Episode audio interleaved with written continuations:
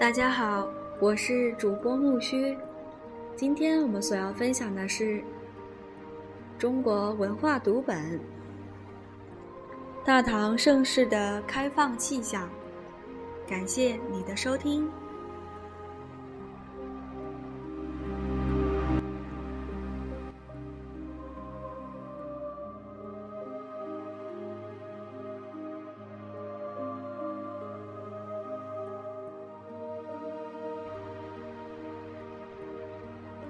大家好，我是主播木须。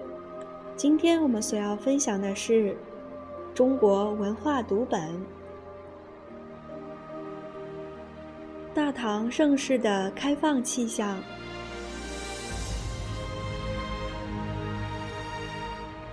感谢你的收听。《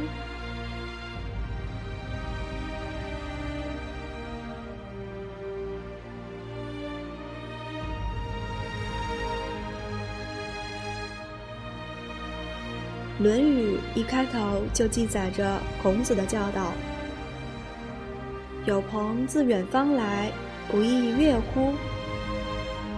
孔子这句话包含了极丰富的意蕴，对于我们今天理解和阐明中国文化的根本精神有着重要的价值。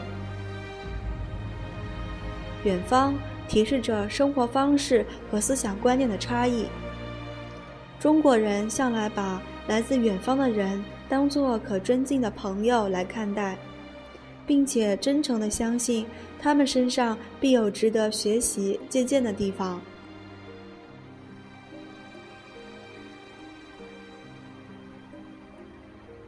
同时，中国人也希望自己的文化在域外人面前展示一种魅力的和吸引力。《论语》有一段重要的记载。叶公问政，子曰：“近者悦，远者来。”这就是说，一个国家的政治搞得好，应该使你的近邻欢乐，还要使远方的人仰慕你的文化，到你这里来学习观摩。悦近邻，来远人，这是中国人的文化追求和文化信念。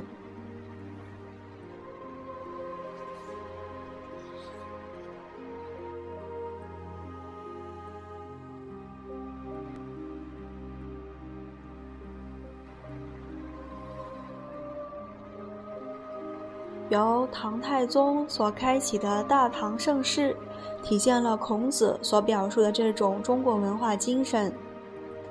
大唐盛世在文化上显示出开放和包容的态势，在当时社会各个领领域都呈现出含荣，嗯，含荣百川的五彩缤纷的景象。大唐盛世的历史表明，当中华文明处于强势地位时，它具有开放性和伟大的包容性。它对于外来文明不是拒绝冲突，而是吸纳、包容、求同存异、和谐相处。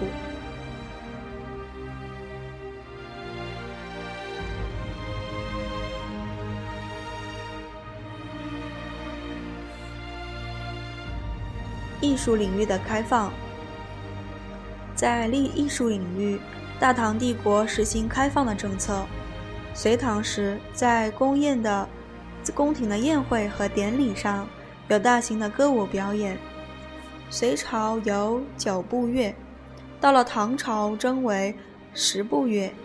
九部乐、十部乐不仅包含了汉族乐器和新疆地区少数民族的乐乐乐舞。而且包含了印度、缅甸、柬埔寨等许多外国的乐舞，对外来音乐的喜爱从宫廷贵族传到城市居民各个阶层。所谓“洛阳家家学胡乐”，成为一种时尚。五弦琵琶、箜篌、筚荔、横呃横笛、节鼓。等外来乐器也大为普及。琵琶来自印度和波斯，箜篌来自印度，皮利来自于波斯，本名卑利，声碑。横笛是羌笛的演化，最早流行于印度，后传入我国西北和西南羌族地区。作为唐玄宗李李隆基由月宫回来创作的《霓裳羽舞曲》，其实是来自西域的婆罗门曲，经唐玄宗改编而成，因此应该可以看作是汉乐和胡乐融合。而成的一项艺术成果。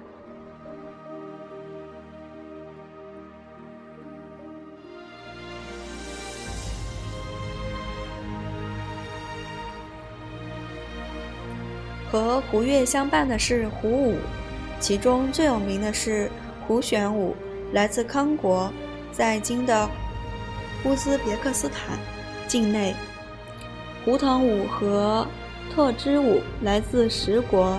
在今的塔什干一带，《新唐书·礼乐志》说：“胡旋舞，舞舞者立球上，旋风旋转如风。”许多诗人都描写过胡旋舞，如白居易的诗：“胡旋女，胡旋女，心应弦，手应鼓，弦鼓一声双袖举，回雪飘飘。”转蓬舞，左旋右旋不知疲，千杂万邹无几时。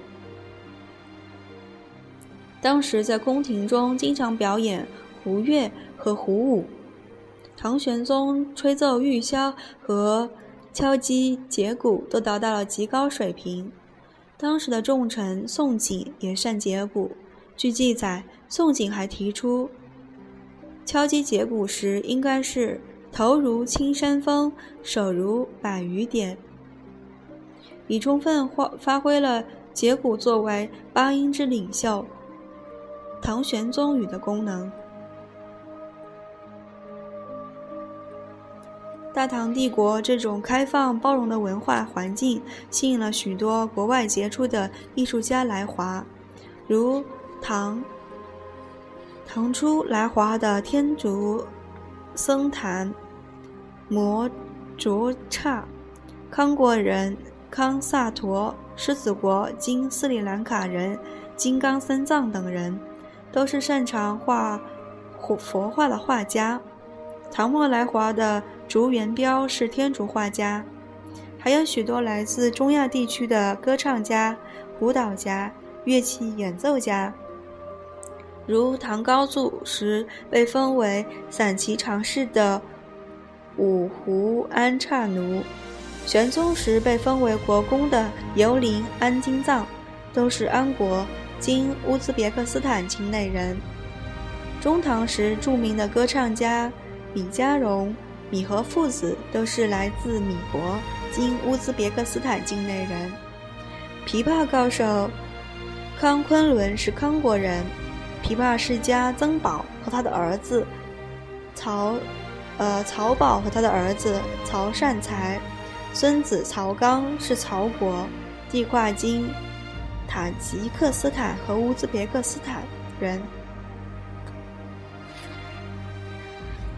正是因为大唐帝国这种开放包容的胸襟，兼收并蓄，海纳百川。所以，唐代艺术真正呈现出它姹紫嫣红、百花齐放的景象。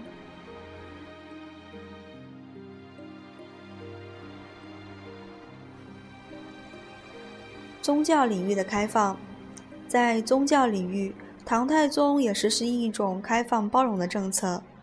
基督教传入中国，就是在唐太宗的时候，那是基督教的一个派别，叫做聂斯托利派。聂斯托利在公元四三幺年被罗马教会判为异端，开开除出教，并遭流放，死于埃及西部的沙漠之中。聂斯托利的信徒宣布与罗马教会断绝关系，并向东方的广大地区传教。贞观九年，他们的一位主教阿罗本带着一行人来到长安。他们自称是景教，唐太宗派房玄龄热情地接待他们，让他们在皇帝藏书楼翻译景教经典，并由政府出资帮他们在长安建了一座教堂。当时唐朝的外来宗教还有袄教和摩尼教。袄教是起源于波斯，当时中国人又称之为拜火教或火袄教。袄教曾两度被立为古代波斯的国教。大约在西晋末年，即公元四世纪初，它通过粟特商人传入中国。在唐台唐朝的初年，奥教得到了官方承认。摩尼教在公元三世纪由波斯人摩尼创立，后来遭到奥教的排挤。公元二七七年，摩尼被波斯王巴赫拉姆一世杀害。摩尼教的教徒逃亡国外，而摩尼教也因此在世界各地得到了广泛传传播。据文献记载，最高最晚在唐高宗时代，摩尼教已传入中国内地，他的教义得到了武则天的赞许。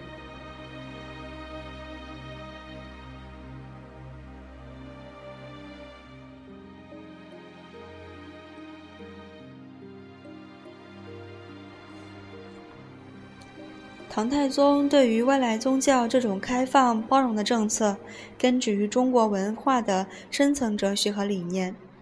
唐太宗在贞观十二年七月为景教下了一道诏书，其中有句话很能体现中国哲学的精神。这句话就是：“道无常名，圣无常体，随方设教，密济众生。”在中国的古代的。哲学中，道是生命创造，这是宇宙的根本。所以，外来的文化只要有利于民民生福利、人人文分化与社会安定，就会符合道的要求，就应该得到容纳。这也是唐太宗诏书中说的“济物利人，宜行天下”。正因为在中国传统文化的观念中，人的生命和宇宙的创化高于一切。正因为中国传统文化强调生生之德，看重现实生活中世界中人的生命和生活本身，所以在中国从来没有出现过欧洲中世纪那种残酷的火刑、迫害异端的宗教法庭，也没有出现过欧洲那种大规模、大规模的宗教战争。像聂斯托利派的那样被他们自己的教会判为异端，像摩尼教那样在他们自己的国家受到迫害，但在大唐帝国却得到能够得到接纳。聂斯托利派还得到唐太宗的极高规格的接待，唐太宗并不要求他们接受中国本土的宗教的教义和中国人价值观。正是中国传统文化的生的哲学，生发出这种文化上的开放性和包容性。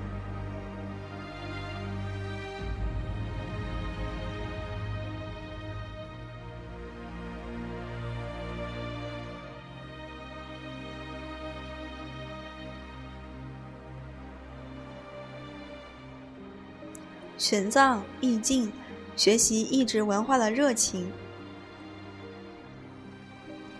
处于盛世的大唐帝国，不仅有了广泛的、宽广的胸襟，欢迎远方的朋友和容纳外来的不同文化，而且还主动走出去学习，吸纳不同地区、不同民族的意志文化。玄奘大师和易经大师先后赴印度取经，这是光辉的例子。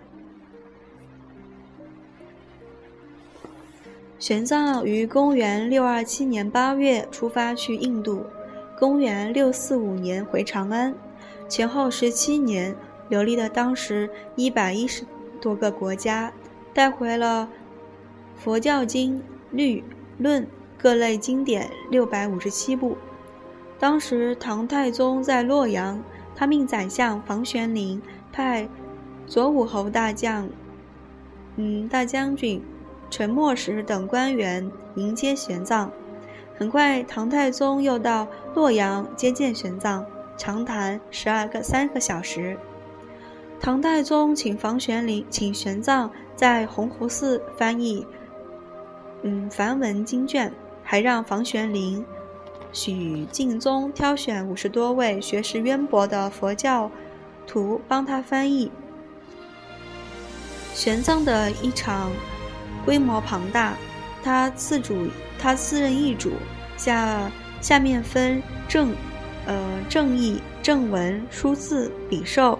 缀文、参议、勘定、润文、凡备几个部门。正义是译主的助手，正文检对梵文原文，书字将梵文字音写成中文，笔受译梵文字译为中文字文，缀文整理译文文句，参议。校刊原文将译文回归回征原文，刊定逐句逐节逐章刊定文体，润文润饰则译文，梵备唱梵音以修正音律。玄奘夜以继日的工作，三更暂眠五更又起，在十九年中翻译佛经七十五部，达一千三百三十五卷。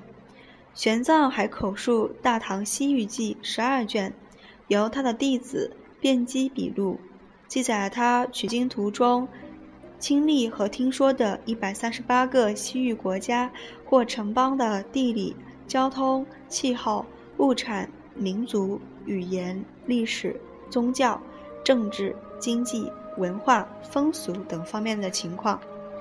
当代学者季羡林称《大唐西域记》。是一部罕世奇书，早已成了研究印度历史、哲学史、宗教史、文学史等等的瑰宝。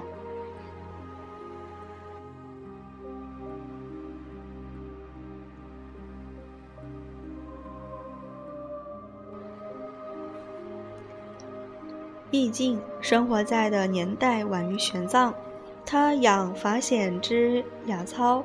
慕玄奘之高峰，从广州出海，出海路经苏门答腊岛等等地赴印度取经。从公元六七幺年到六九五年前后二十四年，带回梵本经律论四百部。武则天亲自到上东门外迎接，极其隆重。唐中宗在长安大建。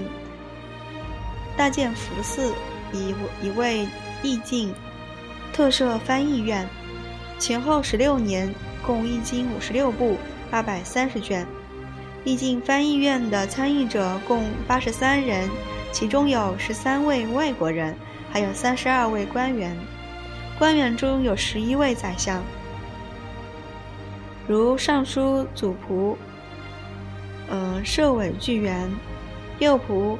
摄苏呃回，行太子少师唐修景，太子少保兼扬州大都督韦温等人充任监议，守兵部尚书魏思立，守中书侍郎赵延赵充呃充任翻经学士。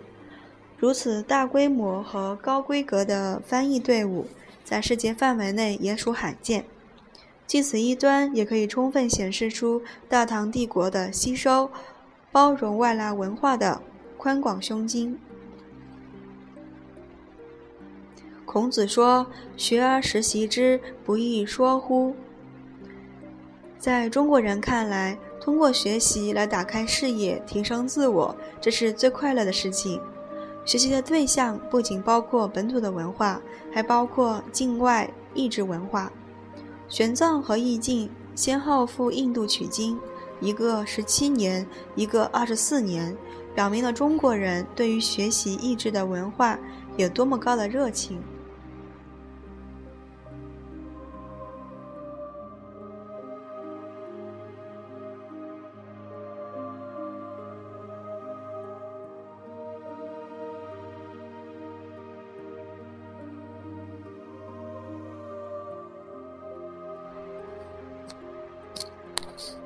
长安成为国际性的大都市。长安是当时世界上最大的城市，东西长近万米，南北长八千多米，全城面积八十四平方公里。城内有东西向大街十四条，南北向大街十一条，其中最宽广的大街叫朱雀街，当时又叫天街，宽达一百五十五米。长安城内有百万以上居民，比当时拜占庭帝国的君士坦丁堡（世界上第二城市）人口还多出二十万。由于大唐帝国在文化上的开放与包容，当时长安城成了一个世界上最繁华的国际性大都市，从世界各地来到的。外交使节、商人和留学生挤满了长安。长安的鸿胪寺接待过七十多个国家的外交使节，而且这些使节大多率领着庞大的外交使团，出现了万国衣冠拜冕旒的盛世景象。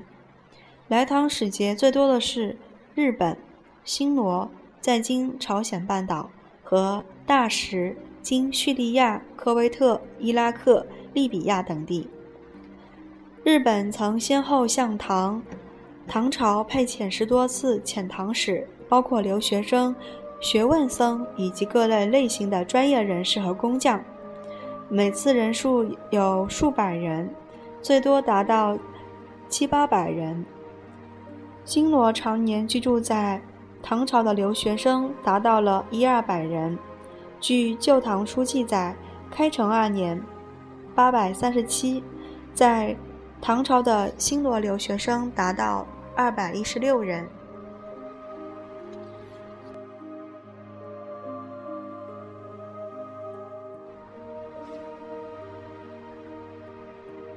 唐代的老百姓和上层贵族大量的引进外来的服饰、呃饮食和各种习俗。当时的长安城中的胡服盛行，胡风弥漫。